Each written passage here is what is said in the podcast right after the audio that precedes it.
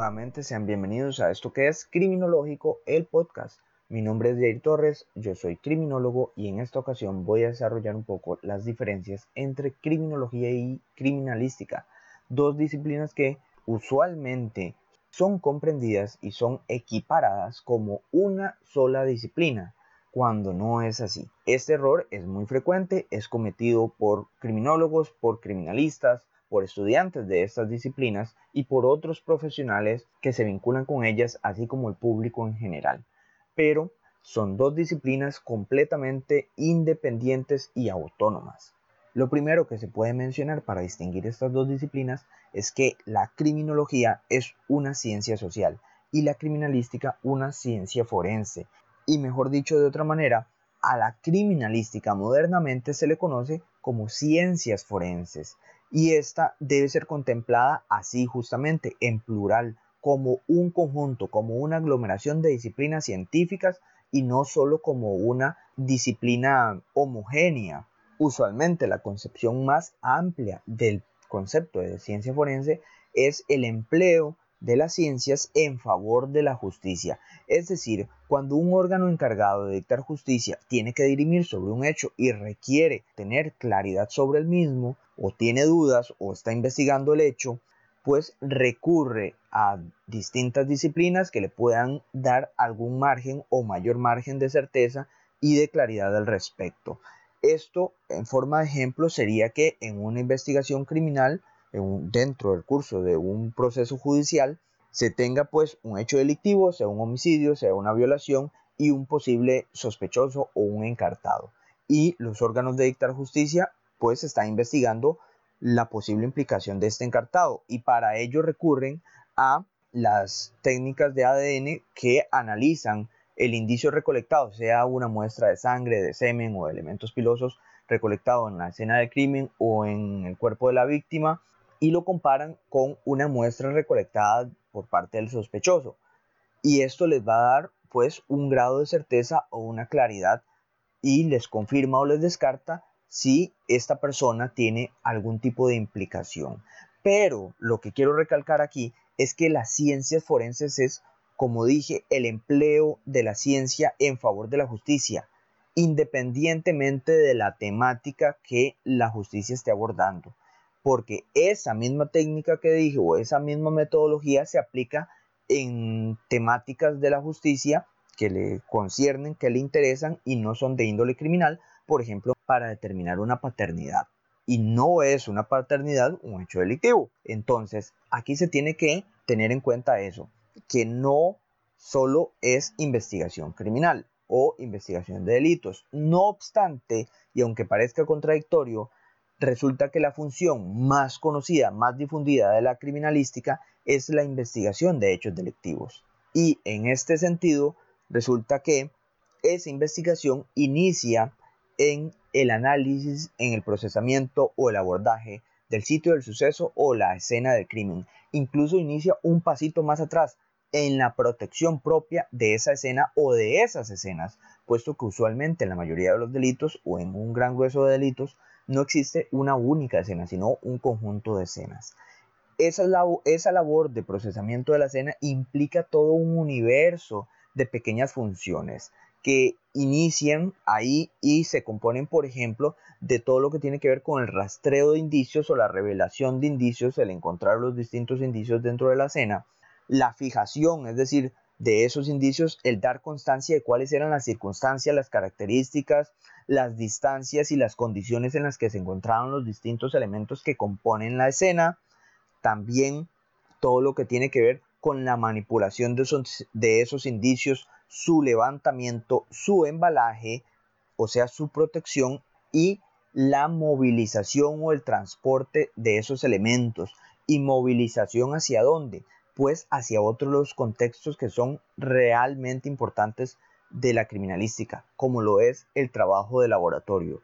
Resulta que el trabajo de laboratorio o el laboratorio es el lugar donde se analizan y se someten a peritaje por parte de expertos en distintas ciencias forenses y logran mediante ese análisis, mediante ese peritaje, pues dar certeza, confirmar, descartar y sacar una conclusión de los elementos que se están analizando.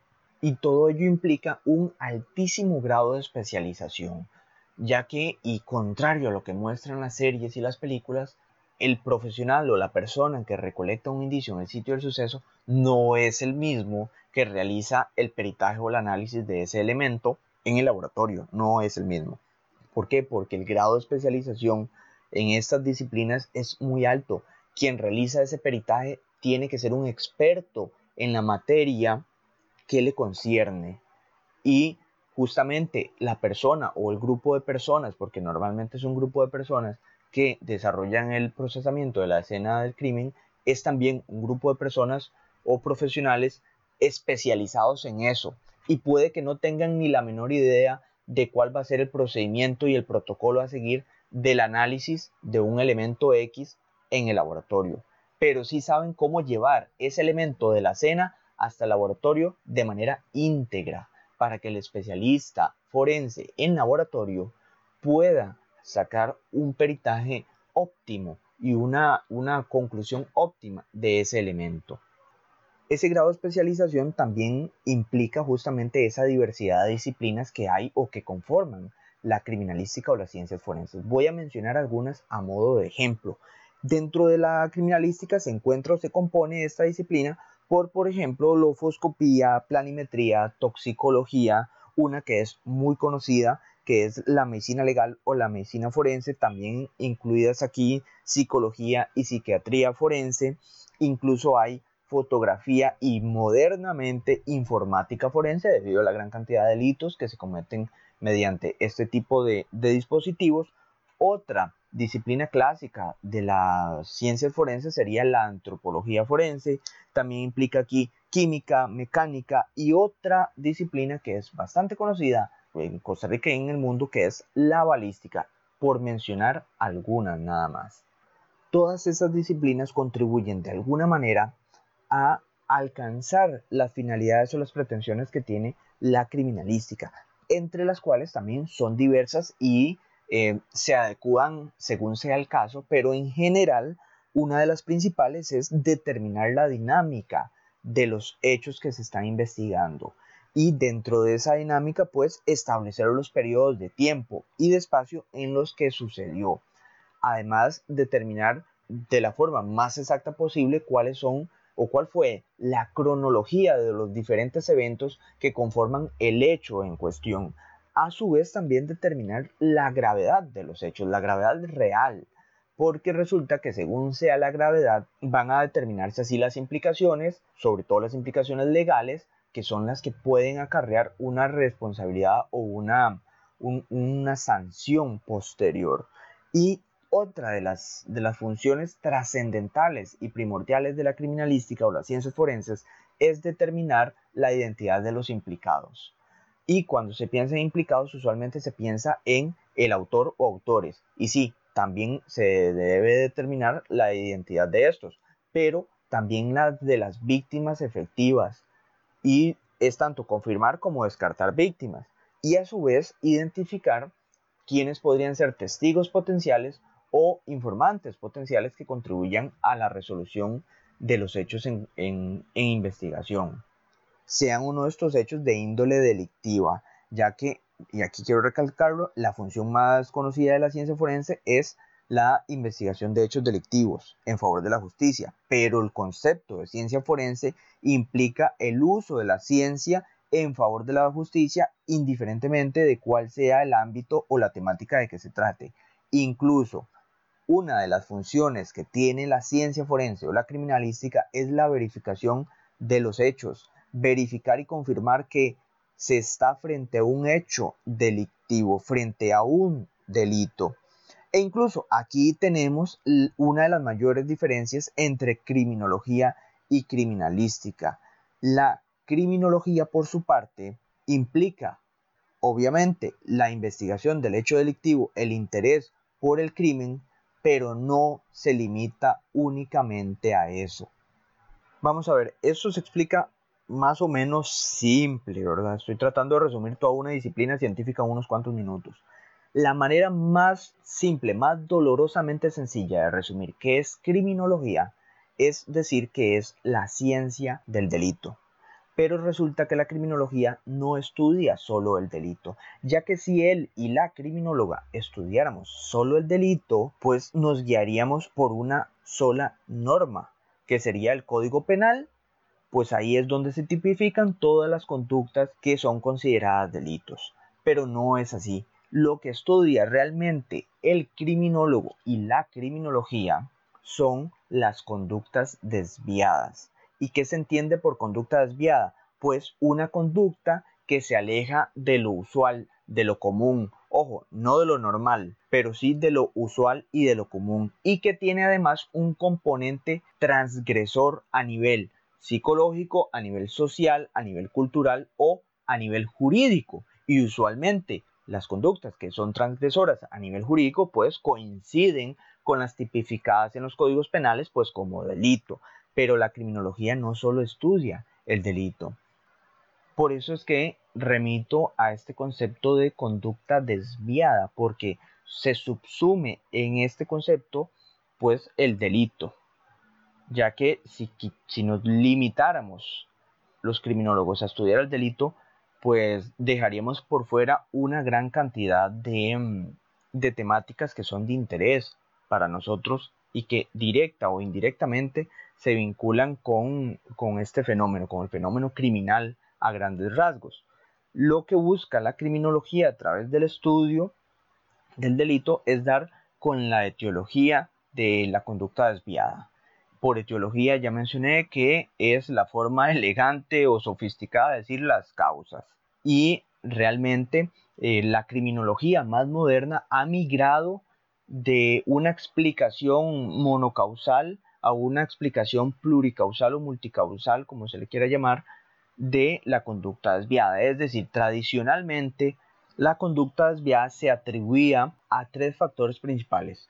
O sea, se decía que la conducta desviada venía del componente o del factor social, del factor psicológico o del factor biológico.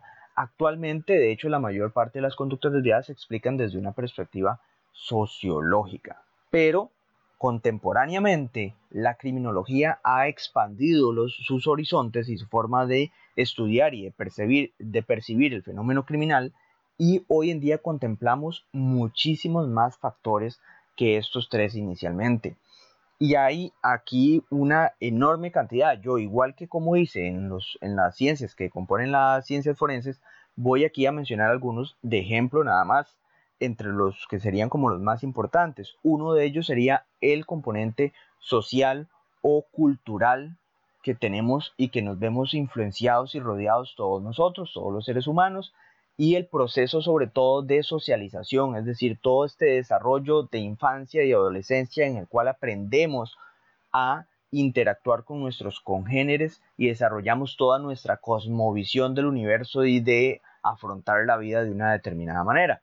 Ese, esos factores, que son súper complejos, también se ven influenciados por un elemento económico que es al mismo tiempo social e individual, ya que no todas las personas tienen los mismos recursos económicos. Este factor económico a su vez se ve súper influenciado y en algunos casos determinado de forma directa por cuestiones políticas. Incluso yo me atrevería a decir que la mayoría de problemas socioeconómicos que tenemos actualmente son o tienen una base directamente política no se debe a una problemática que radica en el grueso de las personas o en la comunidad, sino en la política, en aquellos que dirigen a una nación. Pero bueno, eso ya es otra cuestión. Todos estos elementos que he mencionado influyen también un componente humano muy primordial, muy importante, como es el factor psicológico. La psicología determina muchísimas formas de conducta y la, la psicología a su vez toma todos estos estímulos sociales, psicológicos, perdón, todos estos estímulos sociales, culturales, económicos o políticos y pues nos da una, o tenemos cada uno de todos estos estímulos, sacamos una percepción propia o individual y de acuerdo a ella nos podemos comportar de una u otra manera.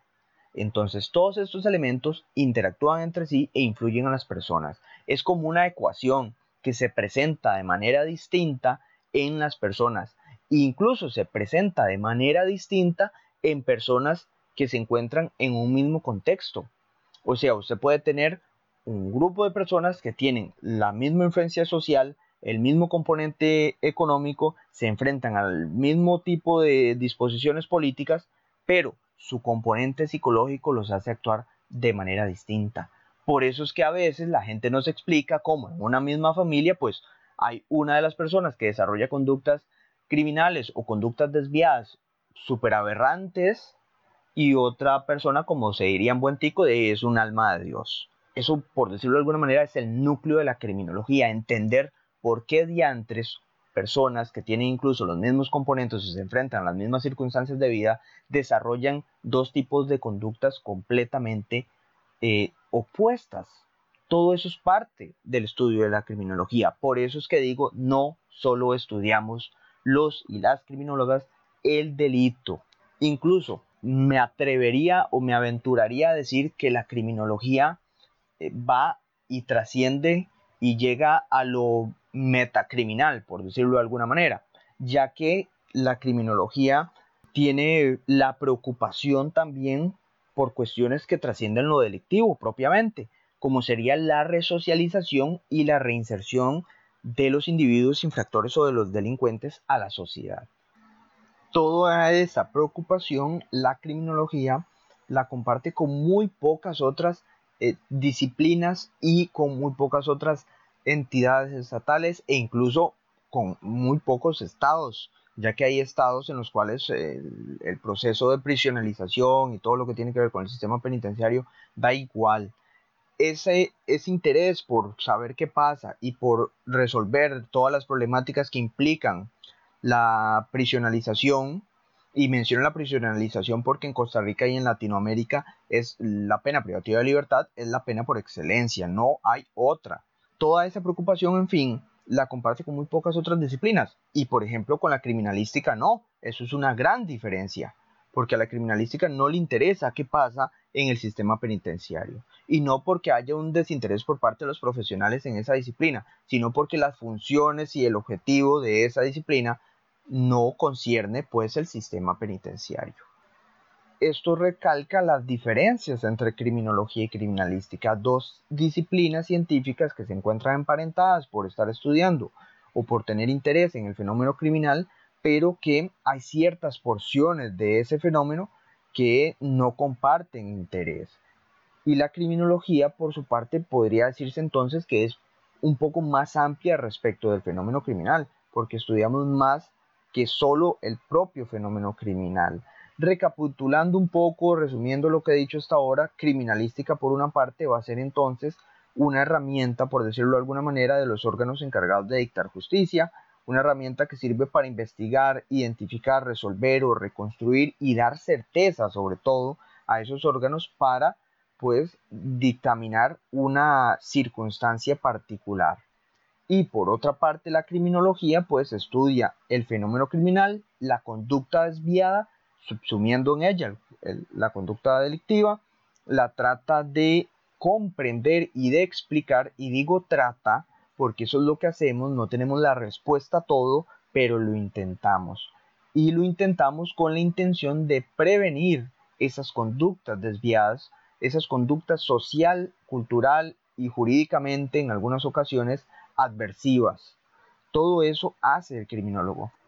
Incluso, y aunque parezca contradictorio, hay quienes sostienen que la criminalística forma parte o es un segmento de la criminología y eso es eh, hasta cierto grado verídico, ya que el, criminólogo debe de saber, aunque sea las generalidades más básicas, de la criminalística.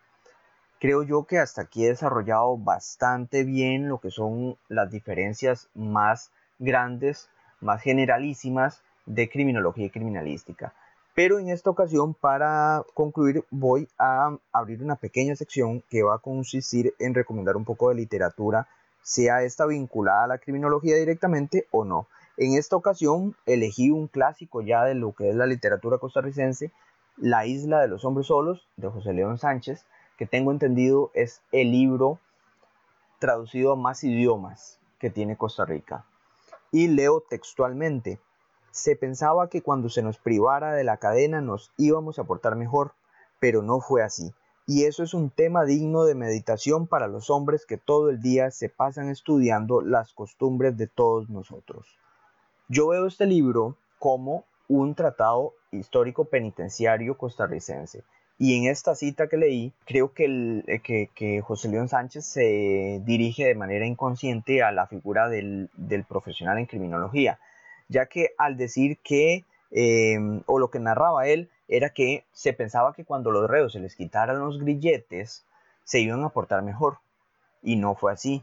Y lo que él dice es que esa, ese, esa falta en el cambio de conducta es digna de meditación para todos aquellos hombres y ahora también mujeres, bueno, desde hace bastante tiempo mujeres que pasan todo el día eh, estudiando las conductas de nosotros. O sea, cuando dice nosotros, nosotros los delincuentes, pues habla en primera persona. Y es justamente, creo yo, que una alusión a la figura del profesional en criminología, de la y el criminólogo, puesto que somos los que pasamos haciendo eso, meditando y estudiando la, la conducta delictiva, la conducta desviada, como dije. Obviamente hay toda otra serie de profesionales que estudian el delito, la criminalidad, pero aquí esto es un podcast de criminología, ¿verdad? Criminológico. Entonces, el interés principal es pues esta disciplina.